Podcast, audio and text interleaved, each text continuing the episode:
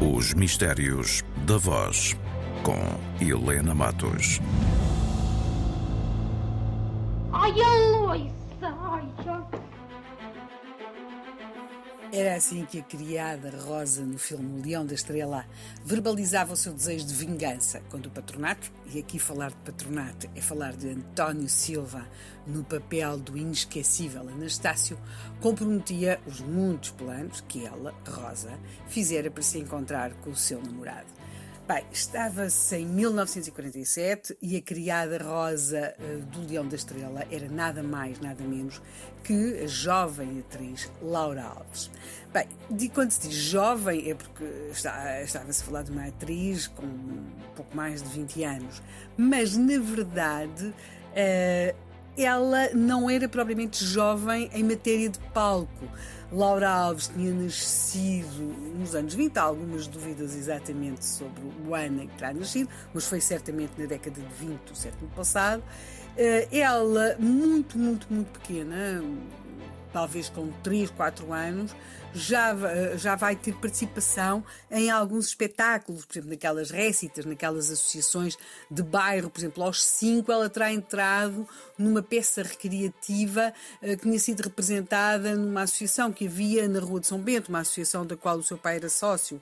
Aos seis anos ela já estaria a representar como amadora, portanto, ela ter-se-á estreado profissionalmente nos anos 30, em 1935, ainda não tinha feito os 14 anos, portanto, eh, ela terá eh, tido carteira profissional como artista logo aos 14 anos. Portanto, estamos a ver alguém que tem uma.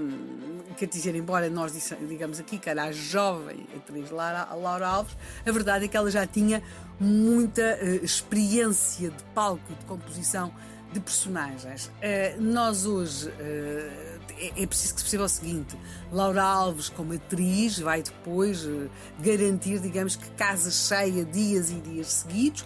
Muita da sua popularidade nasceu-lhe também pelos papéis que desempenhou, por exemplo, no Leão da Estrela, ou pai tirano, pai das cantigas, mas não só. Ela era de facto, o palco era assim o seu, o seu meio natural e o nome Laura Alves num cartaz garantia, quer dizer, que, que as duas sessões do dia muitas vezes iam ter sempre a sala cheia de gente.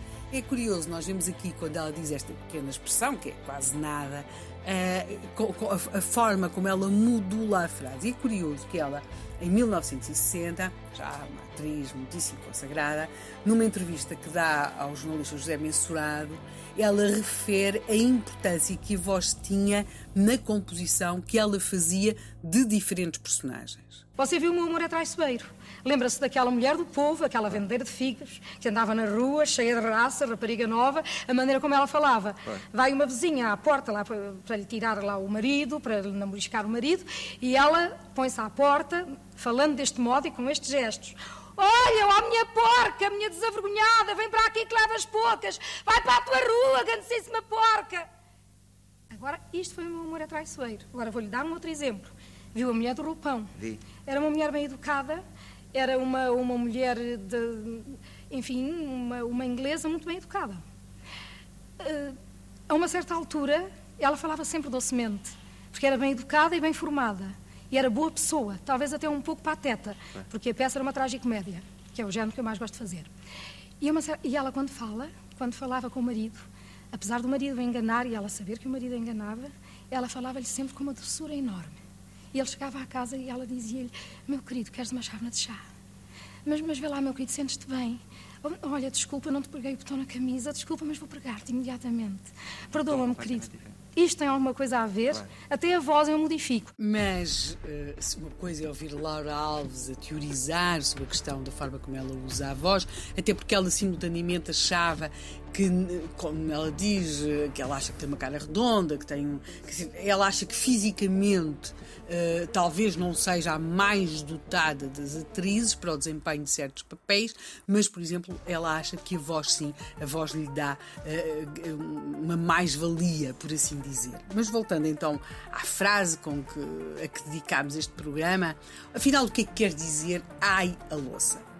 Provavelmente um, é difícil como todas as frases que nos ficam no ouvido, muitas vezes não têm um significado preciso. Os dicionários são seguros em relação à expressão partir a louça. Ou seja, se nós dizemos que alguém partiu a louça, para lá pode ter mesmo partido a louça, quer dizer, sobretudo quando se diz partiu a louça toda, significa em português a disposição para enfrentar algo ou alguém, ou se quisermos adquirir uma posição de ruptura.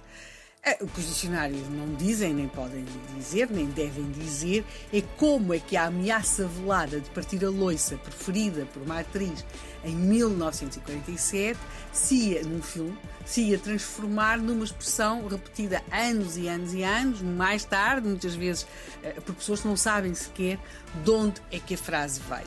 Pai, e se nós também, se os dicionários não explicam, nós também não podemos explicar, digamos que é o inexplicável do teatro, do carisma de certos atores, do seu poder, esse, esse criar expressões aparentemente sem sentido, mas que se nos agarram aos ouvidos, não é?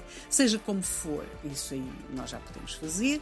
Nós vamos acabar este programa com um conselho. Não é uma coisa que o façamos muitas vezes, mas sim, vamos dar um conselho.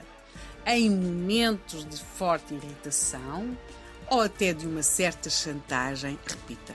Pode ser baixinho, que não faz mal nenhum a ninguém. Repita como Laura Alves. Ai, ai. E porque Mistérios da Voz é um programa de palavra e de palavras, desde já nos comprometemos aqui a relatar as experiências dos ouvintes a quando preferirem esta frase, ai, Aloísa, agora no século XXI. Portanto, se nos quiser contar essa sua experiência, o que aconteceu depois de preferir esta frase, assim tantos anos depois dela ter sido criada, pois nós cá estamos para relatar, ou não fôssemos um programa que se dedica aos mistérios da voz.